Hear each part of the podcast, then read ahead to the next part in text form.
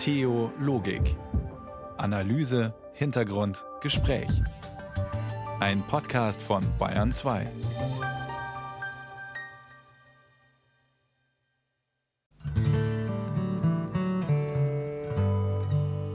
Herzlich willkommen zu einer Stunde Theologik heute mit Antje Dechert. Schön, dass Sie zuhören.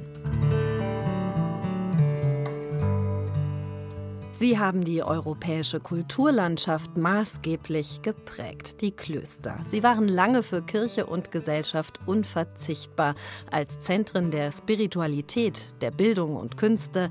Häufig waren sie auch florierende Wirtschaftsbetriebe und wichtig für die Versorgung von kranken und alten Menschen. Und heute? Heute ist vor allem vom Kloster Sterben die Rede, denn den zuständigen Ordensgemeinschaften fehlt der Nachwuchs.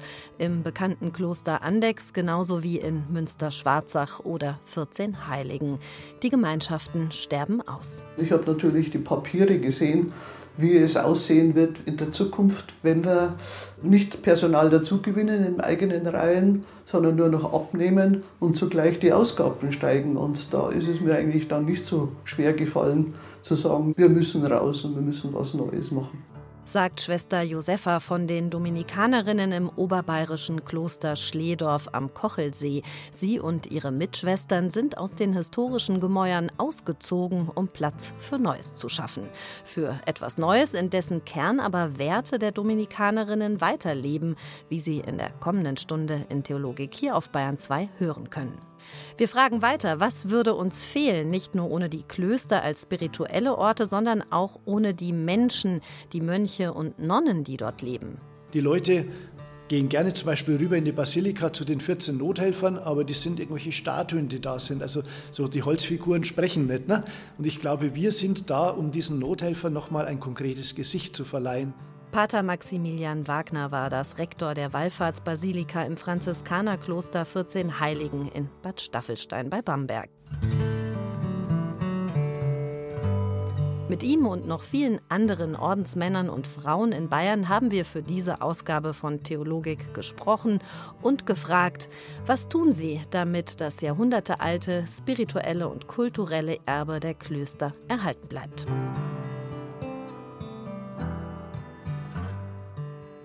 Viele Ordensgemeinschaften stehen, wie gesagt, vor dem Aus. Immer weniger junge Menschen fühlen sich zu einem Leben in einer religiösen Gemeinschaft berufen. Im Oktober letzten Jahres beendeten deshalb die armen Schulschwestern nach 173 Jahren ihren Dienst am Wallfahrtsort Birkenstein in Fischbach-Au. Doch ihre klösterliche Tradition dort kann weiterleben. Weil Birkenstein als spiritueller Ort nach wie vor sehr gefragt ist, hat das Erzbistum München und Freising die Gebäude übernommen und die Missionsschwestern vom heiligsten Erlöser dafür gewinnen können, die Seelsorge im Wallfahrtsort zu übernehmen. Letzte Woche sind vier Schwestern ins Kloster eingezogen. Jetzt, wo die Schwestern wieder da sind, das ist so wichtig und so toll für uns. Ich habe mal ein Beispiel genannt, dass Birkenstein ohne Schwestern wie ein Weißwürst ohne Senf und ohne Bresen ist sagt Stefan Deingruber. Er ist der Bürgermeister von Fischbach-Au. Etwas oberhalb des Dorfes liegt die beliebte Wallfahrtskapelle Birkenstein, halb im Wald versteckt, direkt unterm Breitenstein. Hier gehen die Berge los und hierher pilgern seit Jahrzehnten Wallfahrtsgruppen aus ganz Oberbayern. Seit 173 Jahren waren die armen Schulschwestern hier, sie haben im Kloster gelebt, sich um die Kapelle gekümmert und um die Wallfahrer. Im Oktober letzten Jahres haben sie jedoch ihren Dienst beendet. Grund dafür, die Kongregation hat immer weniger Mitglieder. Am Schluss waren es noch drei Schwestern, die dort wohnten und seit Jahrzehnten den Wallfahrtsort betreut hatten. Die Schwestern Irmgard Hagen und Theofrieda Suttner sind nun sozusagen in Ruhestand. Sie sind in Einrichtungen des Ordens in Dorfen untergekommen. Schwester Eresta Meyer in Bad Tölz. Als bekannt wurde, dass die armen Schulschwestern Birkenstein verlassen müssen, war im bekannten oberbayerischen Ausflugsort Fischbachau die Sorge groß, dass das Wallfahrtsziel am Ende ist. Doch das Erzbistum München-Freising hatte vergangenes Jahr eine Lösung gefunden und die Missionsschwestern vom heiligsten Erlöser gewinnen können. Schwester Ruth Maria Stamborski ist eine von ihnen.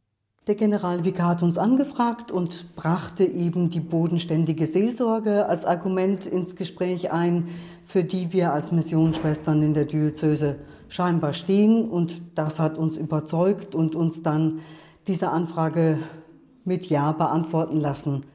Jetzt sind sie zu viert nach Birkenstein gezogen, erstmal in ein Gästehaus, weil das Kloster noch renoviert wird. Sie kennen sich alle untereinander, obwohl sie noch nie zusammengelebt haben. Mit dem Umzug beginnt ein neues Kapitel für sie und sie sind gespannt. Schwester Cecilia Schweiger. Natürlich gibt es Unterschiede und weil die Menschen einfach unterschiedlich sind. Und ja, es ist immer spannend, wie wird es werden, wie wird es sein und trotzdem auch so so wagemutig zu sein. Ich weiß nicht, was auf mich zukommt und trotzdem gehe ich jetzt einfach, probiere es jetzt einfach aus. Ich habe das Gefühl, dass es für mich gut ist, dass ich da bin. Ich bin einfach froh, dass es jetzt endlich geschehen ist, dass ich umgezogen bin und jetzt hier eingezogen bin und die Vorfreude war schon da und jetzt bin ich eigentlich gut die vier Schwestern werden ab jetzt die Seelsorge an dem Wallfahrtsort übernehmen. Dort zeugen viele Votivtafeln von Heilungen und erhörten Gebeten. Darüber hinaus geht es um die täglichen Arbeiten in der Kapelle und darum, den Pfarrer bei den Gottesdiensten zu unterstützen. Schwester Margret Obereder. Ich freue mich auf diese Aufgabe hier, weil wir hier, denke ich, Menschen begegnen, die einen Ort suchen, wo sie mit ihren Sorgen und Nöten und ihren Freuden vorbeikommen und wir mit ihnen ein Stück weit auf dem Weg sein können. Und ich denke, das ist in unserer heutigen Zeit, wo in den großen Pfarrverbänden oft die Leute nicht mehr den Kontakt finden, sehr wichtig. Die Birkensteiner Kapelle wurde 1710 gebaut.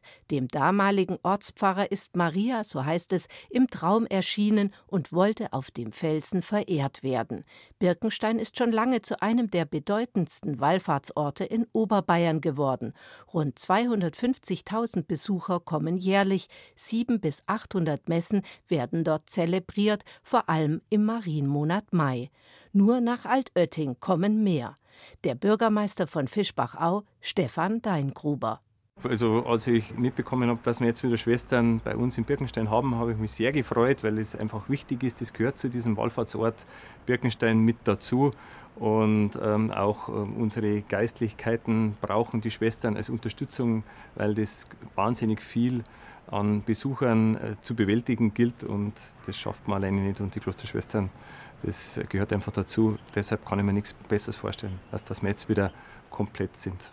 Der oberbayerische Wallfahrtsort Birkenstein ist wieder komplett. Sein Kloster konnte wiederbelebt werden. Vier Ordensfrauen sind dort letzte Woche eingezogen. Ein Beitrag von Mailis Christian war das. Und auch musikalisch bleiben wir erstmal in Oberbayern mit der Band Pam Pam Ida und ihrem Song Hormgeh hier auf Bayern 2. Kann mir nicht hier langsam heimgehen. Kann nicht wer sagen, dass wir bald heimgehen sollen. Mm, ja, sechs zwei Lader wird, wird langsam mir zu wieder eine Stadt ins Laden.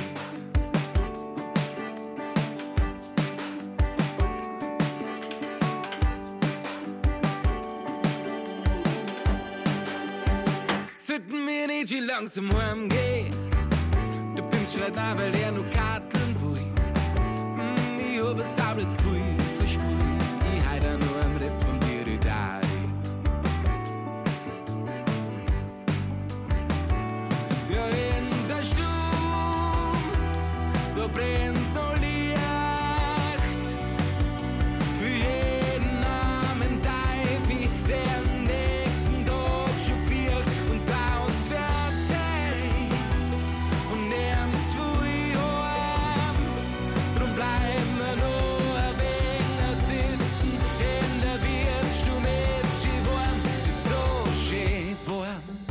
Ordensleute engagieren sich heute auf ganz vielfältige Weise und an ganz verschiedenen Orten in der Gesellschaft und kümmern sich um andere.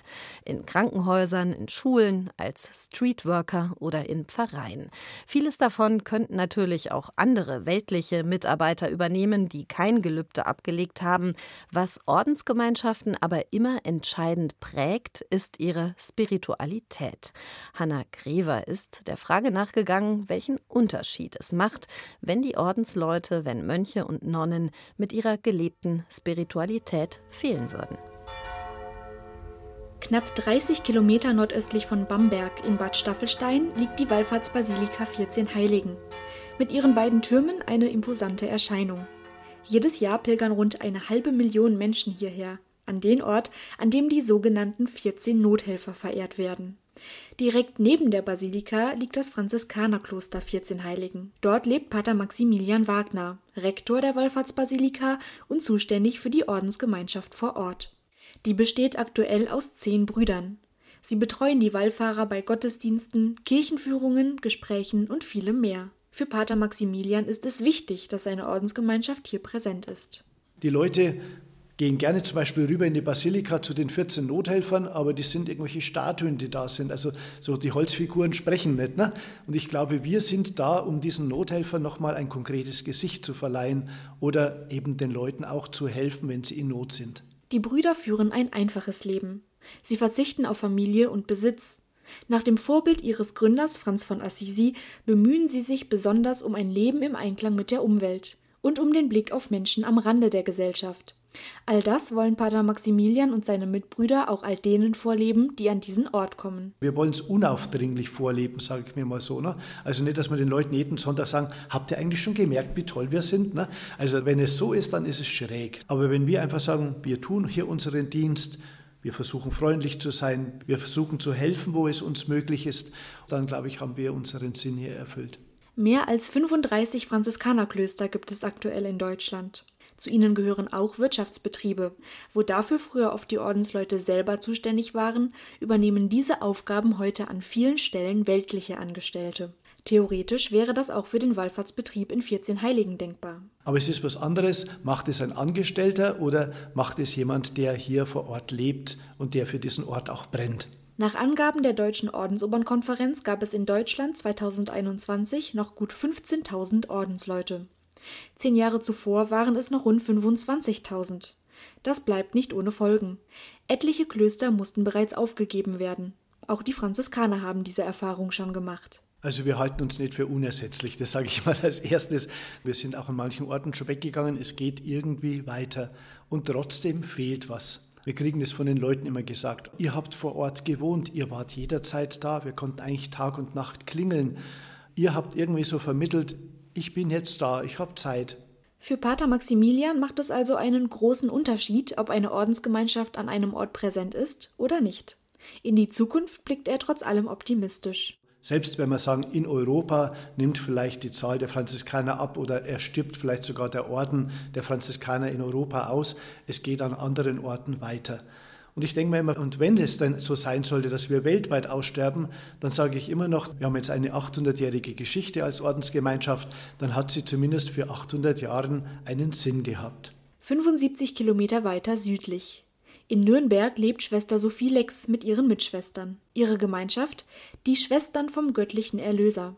Schwester Sophie ist erst seit wenigen Jahren Ordensfrau. Mit Anfang 40 ist sie eingetreten.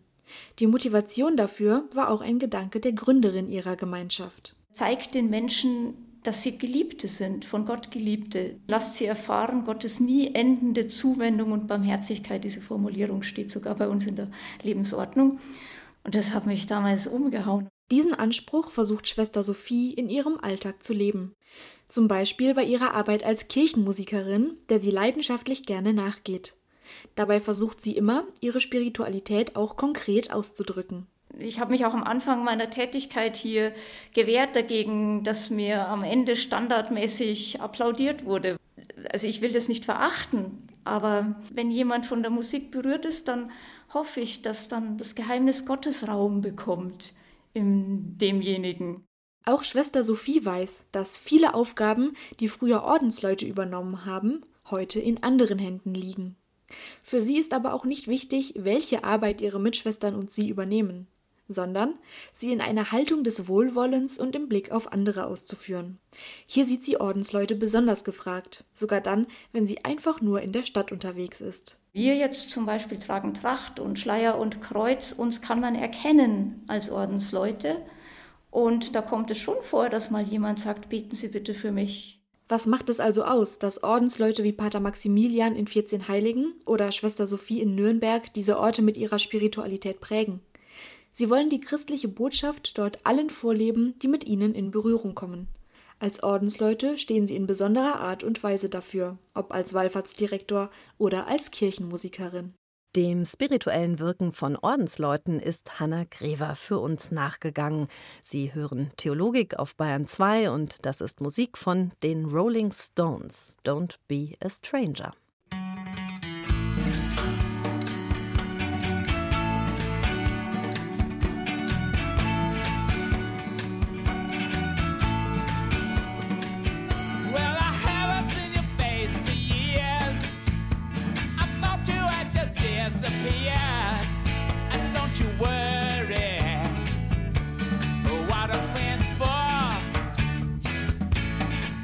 you could come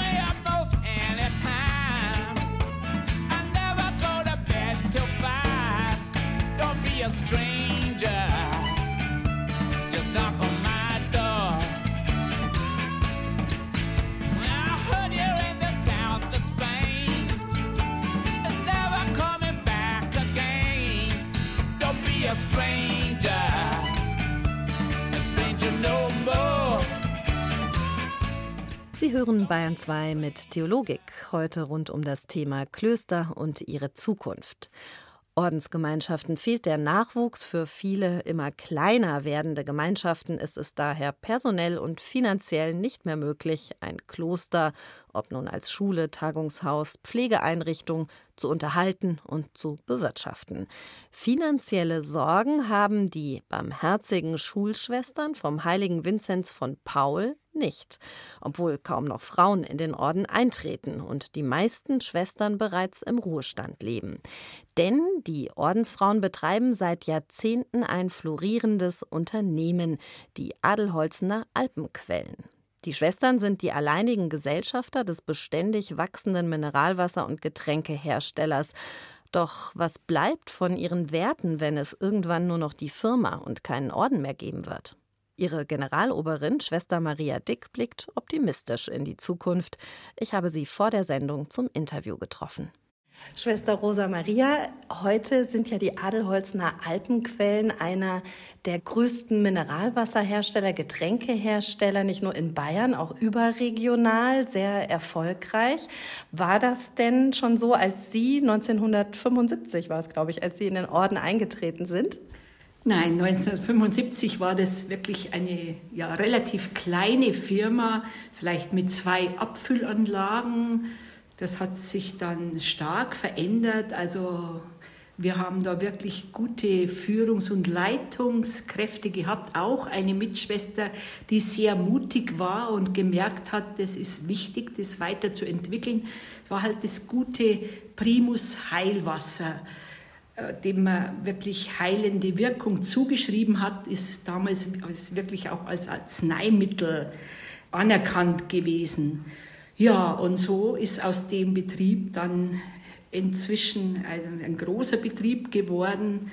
Letztes Jahr war es so ein Rekord mit schon 600 Millionen Abfüllungen am 6. Dezember. Das war echt ein Rekord.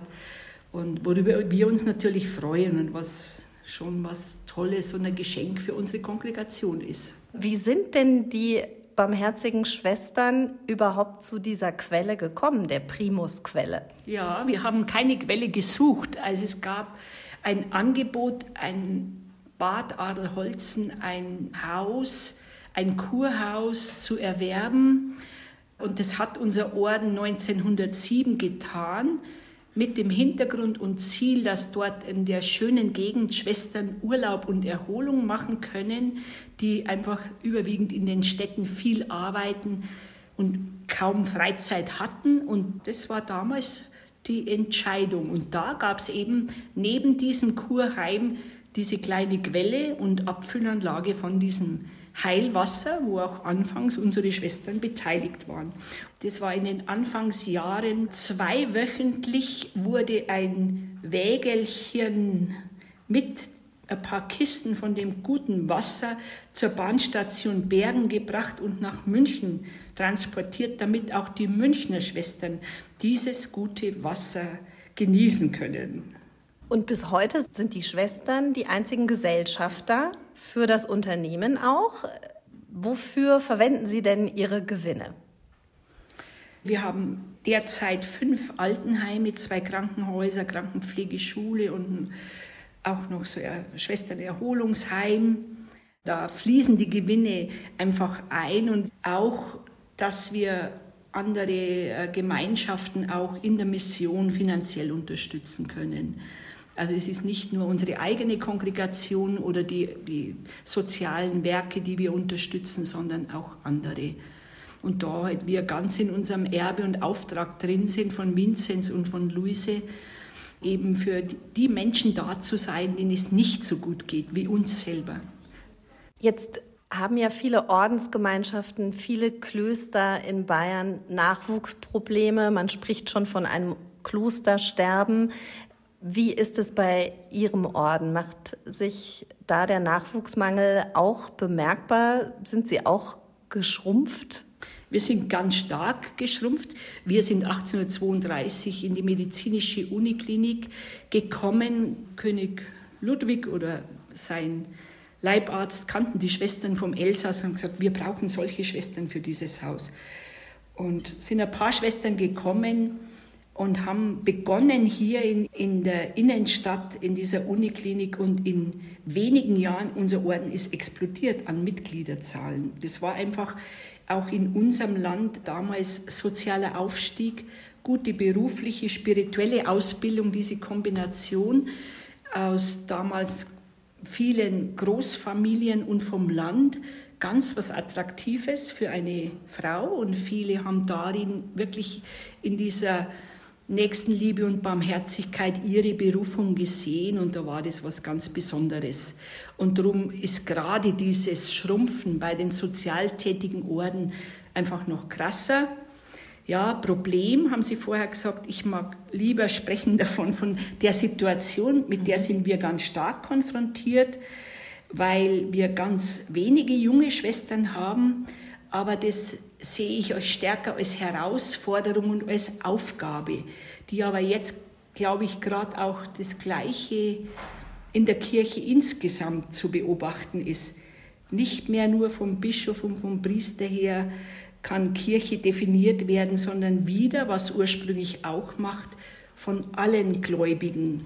Und da ist für uns einfach diese wichtige Aufgabe, auch mit unseren guten Mitarbeitern, wir haben sehr, sehr gute Mitarbeiter, die wirklich in unserem Sinne auch weiterwirken möchten, ja, dass wir da die richtigen Menschen zum einen finden, dann aber auch fördern und da ist die Wertearbeit bei uns eine ganz wichtige Sache. So wappnen Sie sich also für die Zukunft durch diese Definition auch nochmal Ihrer Werte, durch die Weitergabe. Und wie wird es denn aber mal sein, wenn, hypothetisch gesprochen, die letzte Schwester verstorben sein wird. Kann ja auch anders kommen, aber falls das so ist, kann das Unternehmen auch ohne den Orden weiter existieren? Haben Sie Vorkehrungen getroffen, dass das dann mit den Werten, die Ihnen am Herzen liegen, die dem Orden wichtig sind, weiter passiert? Da sind wir ganz intensiv dran. Also es braucht äh, eine neue äh, Organisations- und Führungsstruktur und dass stark die Verantwortung in den einzelnen Häusern auch liegt. Dahingehend sind wir wirklich in einem intensiven Prozess und im Blick natürlich auch auf Stiftung. Unser Erbe oder was uns wichtig ist, das geben wir vor und das ist dann auch die Bestimmung, was in so einer Stiftung weiterhin geschehen soll. Das ist ganz, ganz wichtig. Sie haben das Schrumpfen oder Aussterben der Kongregation angesprochen. Ich glaube, und heute ist gerade ein schöner Tag, dass einzelne Frauen sich nach wie vor ansprechen lassen. Heute kommt noch eine Frau, die wird morgen bei uns die Kandidatur beginnen. Das heißt, als Bewerberin für unseren Orden Eintritt könnte, wenn es passt für beide Seiten, dann im Herbst oder Spätherbst sein. Das kürzeste Zitat vom Vinzenz von Paul, unserem Ordenspatron, ist Liebe sei Tat. Dass durch unser Tun das sichtbar wird, das glaube ich, ist ich jetzt oder ich spüre es auch bei jungen Menschen oder bei Interessierten wieder stark gewachsen. Auch die Krisen jetzt oder Krieg oder Inflation oder Energiekrise, egal was, hat neu die Sinnfrage und die Sinnperspektive, die jeder Mensch braucht für sein Leben, aufgeworfen. Gerade in unserer jetzigen Zeit, wo IT so wichtig und auch richtig ist, ist aber noch wichtiger, dass der Mensch auch im Mittelpunkt bleiben kann. Und das kann kein Roboter ersetzen. Manche Dienste schon, aber manches nicht. Die Arbeit am Menschen ist immer wichtig und damit wird es immer Aufgaben auch für Ordensgemeinschaften und Menschen, die sich von diesem Lebensweg angesprochen fühlen, geben. Also ja. Sie schauen optimistisch in die Zukunft, Schwester ja, Rosa. Ja, das ist, das ist, glaube ich, eine ganz wichtige Sache, dass wir uns dieser Zeit jetzt einfach auch stellen und sagen, aha, was braucht diese Zeit? Und Orden sind immer da oder kleine Gemeinschaften oder größere da entstanden, wo gerade ein Mangel war.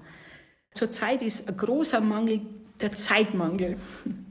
Und da spüre ich auch, dass unsere Mitschwestern, auch die alten Mitschwestern, nebenan in dem Altenheim sind 68 Mitschwestern die halbe Kongregation. Also dass dieses füreinander Zeit haben oder auch Zeit haben für Gebet und für Menschen in Not zu denken, das ist für viele so erfüllend. Und da sage ich immer, ja, auch dieses betagte Leben ist fruchtbar. Vielen Dank für das Gespräch. Ich wünsche Ihnen alles Gute. Dankeschön. Das wünsche ich Ihnen auch.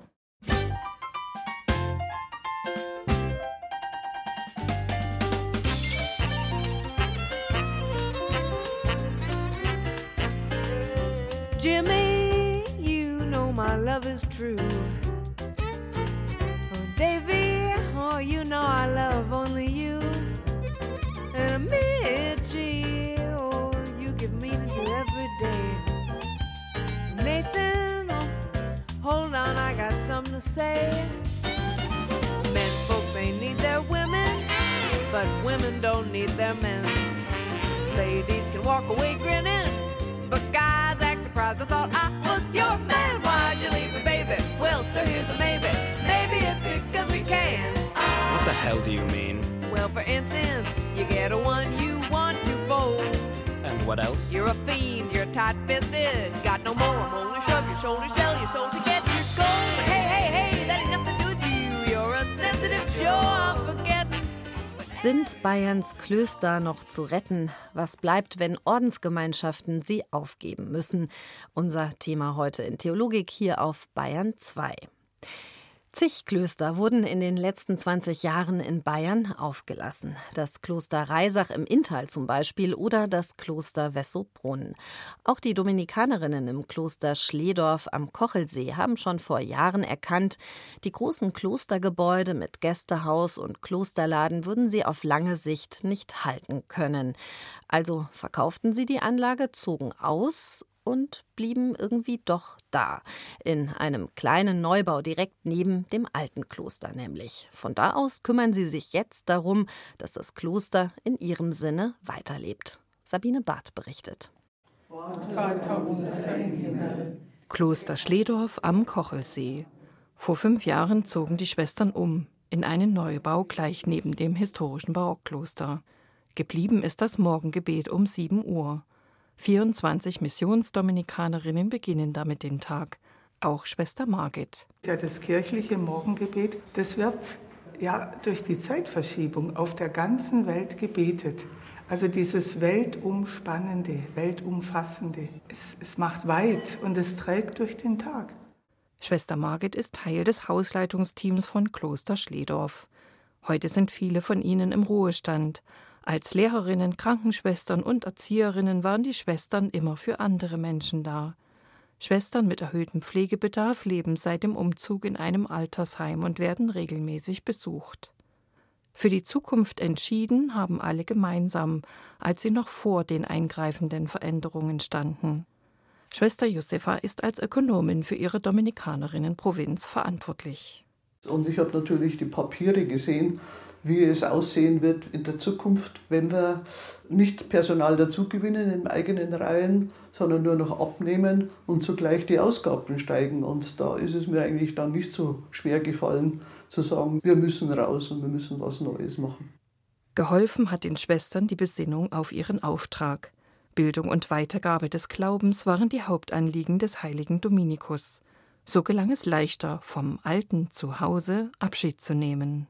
Was uns wichtig war, dass hier Bildung geschieht. Der Dominikanerorden, es ist ein, da geht es um Bildung, um, um Weitergabe des Glaubens, um Weitergabe von Leben, dass Leben gefördert wird. Interessenten für die Immobilie gab es genug, direkt am Kochelsee, den Alpen ganz nah. Noch heute ist es in der Rückschau ein Glücksfall, als klar ist, das alte Kloster mit seiner Geschichte geht an die Münchner Wohnungsgenossenschaft Wogenow, die neue gemeinschaftliche Wohnformen ausprobiert. Die zugehörigen landwirtschaftlichen Flächen hat vor Jahren auch schon eine Genossenschaft übernommen.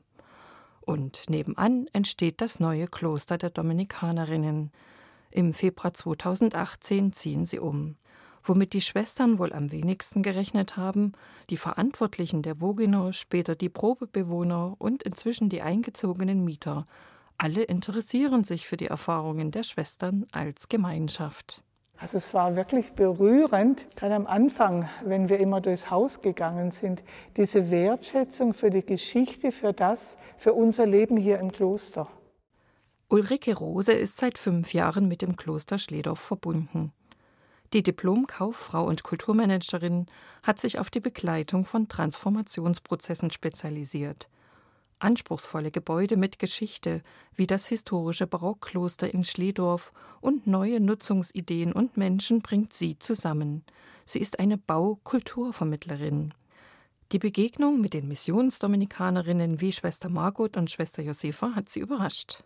Man kriegt so diesen geraden Blick und dieses Interesse an der Person. Also das finde ich ist in eurer Gemeinschaft ganz stark ausgeprägt. Mhm. Finde ich sehr, sehr schön. Vor eineinhalb Jahren hat Ulrike Rose ihre Berliner Wohnung aufgegeben. Seitdem lebt sie in einem der sogenannten Wohncluster, die nach dem Auszug der Schwestern entstanden sind.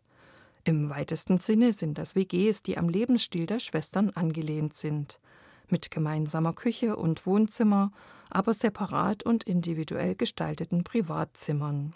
Hier leben Paare, Singles, Familien.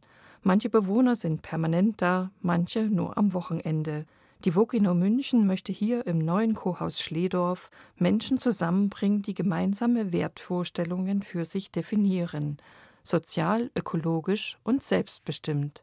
Ulrike Rose ist mittendrin. Welche Werte haben die Ordensgemeinschaften und welche Werte finden wir in den nachwachsenden Generationen und wie können wir die zueinander weben? Weil wir wissen ja, die Gebäude werden zu groß für die überalterten Gemeinschaften. Und anstatt auszuziehen, finde ich es ja so spannend, dass wir jetzt eben einfach Menschen mit den passenden Werten dazu weben. Die Schwestern waren ja alle draußen und haben gewirkt und haben Schulen aufgebaut und haben Heime aufgebaut, Krankenhäuser, Kindergärten, was auch immer. Ich sage immer, unsere europäische Wohlfahrt ist auf den Schultern der Ordensfrauen aufgebaut worden. Aber das wissen alle nicht. Ordensgemeinschaften, vor allem Ordensgemeinschaften von Frauen, auch mit ihren Erfahrungen des Miteinanderlebens sichtbar machen. Das könnte ein großes Aha-Erlebnis für unsere Gesellschaft von heute werden, ist sich Ulrike Rose sicher. Dafür gilt es vielleicht sogar politische Verbündete zu finden. Und auch die Dominikanerinnen wie Schwester Margit sind von den sich neu ergebenden Möglichkeiten erstaunt und begeistert dass das weitergeht. So, wir haben auch schon von einem Campus gesprochen, da ist unten die Landwirtschaft, die Genossenschaft, dann ist hier die Wogeno, da sind wir, wir sind alle auf einem Gelände, da sind wir in Gesprächen, wie wir voneinander lernen. Das ist ein spannender Prozess. Für die Missionsdominikanerinnen von Kloster Schledorf ein Prozess, in dem sie schon ein Jahrzehnt lang unterwegs sind. Andere Ordensgemeinschaften beginnen gerade erst dass so wie im Kloster Schledorf die neuen Bewohner das spirituelle Erbe des Ordens in eigener Weise antreten, ist ein Hoffnungslicht. Sabine Barth über die alte und neue Klostertradition in Schledorf am Kochelsee. Und das ist die amerikanische Bluegrass-Sängerin Alison Krauss und Union Station mit ihrem Song Down to the River to Pray. As I went down in the river to pray, studying about that good old way, and who shall wear the starry crown? Good Lord, show me the way. Oh, sisters, let's go down, let's go down, come on down. Oh, sisters, let's go down, down in the river to pray. As I went down in the river to pray, studying about that good old way, and who shall wear the robe and crown? Good Lord, show me the way. Oh, brothers, let's go down, let's go down, come on down, come on, brothers, let's go down, down in the river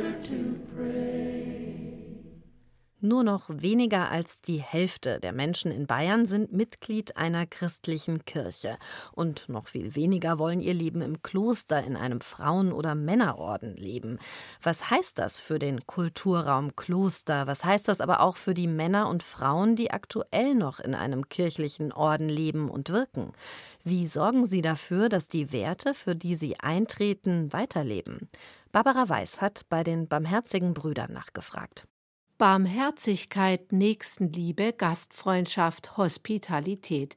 All diese Werte gehören zum Leitbild der barmherzigen Brüder. Seit 400 Jahren kümmert sich der Männerorden in Bayern um Alte und Kranke und gilt auch als Wegbereiter der modernen Krankenpflege. Der Orden führt mehrere Krankenhäuser und Altenheime und das obwohl es nur noch 21 Brüder gibt.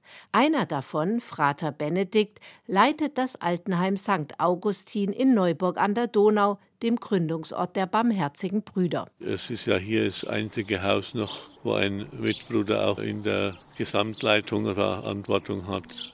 Der Rest der Einrichtungen wird von weltlichen Mitarbeitern geführt, wie zum Beispiel das Krankenhaus in München oder Regensburg, berichtet Provinzial Rudolf. Zum einen müssen sie bereit sein, Werte mitzutragen. Zum anderen muss man ihnen auch die Freiheit geben, dass sie diese Werte umsetzen können. Also wichtig ist, dass sie von der Idee überzeugt sind. Egal welcher Religion, egal ob Kirchenmitglied oder nicht, wichtig ist allein, dass die Beschäftigten die Werte der Brüder teilen und auch leben, den Kranken helfen wollen, barmherzig sein. Rund 3700 Beschäftigte gibt es allein im Krankenhaus in Regensburg. Tobias Weisgerber ist hier seit 23 Jahren Arzt. Ja, im Laufe der Jahre hat man Möglichkeiten, diesen Spirit, diesen Geist zu erleben, das sei es bei Mitarbeiter-Events, sei es bei Schulungen in Tagungshäusern wenn man auch mal nicht medizinische Fortbildungsangebote wahrnimmt, dann kommt es auch mal rüber. Dass der Geist der barmherzigen Brüder auch in Zukunft in den Einrichtungen weht, da ist die Ethikerin Claudia Paganini von der Hochschule für Philosophie in München optimistisch. Die christlichen Werte seien in unserer Gesellschaft fest verankert durch die jahrhundertealte Tradition. Viele Menschen nehmen sie als Richtschnur für ihr Leben, egal ob mit oder ohne Kirchenmitgliedschaft. Erste wissenschaftliche Studien zu dem Thema gibt es bereits. Zum Beispiel zeigt sich das gerade bei Jugendlichen auf Social Media, ja, wo man ja ganz gern diese Anything Goals Mentalität und Werteverfall annimmt, dass gerade Jugendliche sehr stark an christlichen Werten festhalten, obwohl die selber eigentlich mit der Kirche gar nichts am Hut haben. Also gerade zum Beispiel die Treue in einer Paarbeziehung wird von Jugendlichen sehr hoch eingeschätzt und das ganz ohne, dass am Sonntag in der Kirche das ein Herr Pfarrer den Jugendlichen beigebracht hätte. Vielleicht sei es sogar eine Chance. Werte würden heute nicht mehr von oben vorgegeben, aufgedrückt, sondern sie seien etwas, womit man sich bewusst auseinandersetze und dann auch dafür entscheide, so die Ethikerin. Zeiten des Umbruchs führen somit nicht automatisch zu Werteverfall, sondern ganz im Gegenteil könnten sie auch eine Festigung der Werte bewirken.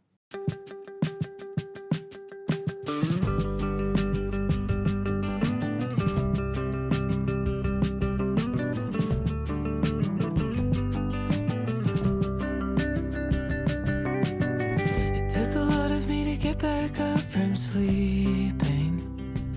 On my way, the pressure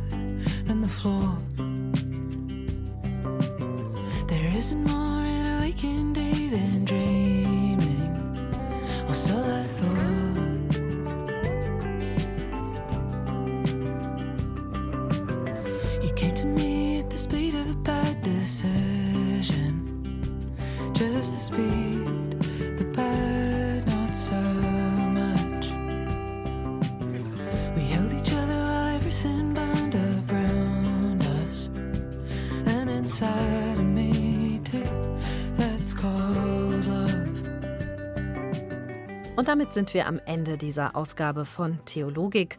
Auf Wiederhören sagt Antje Dechert.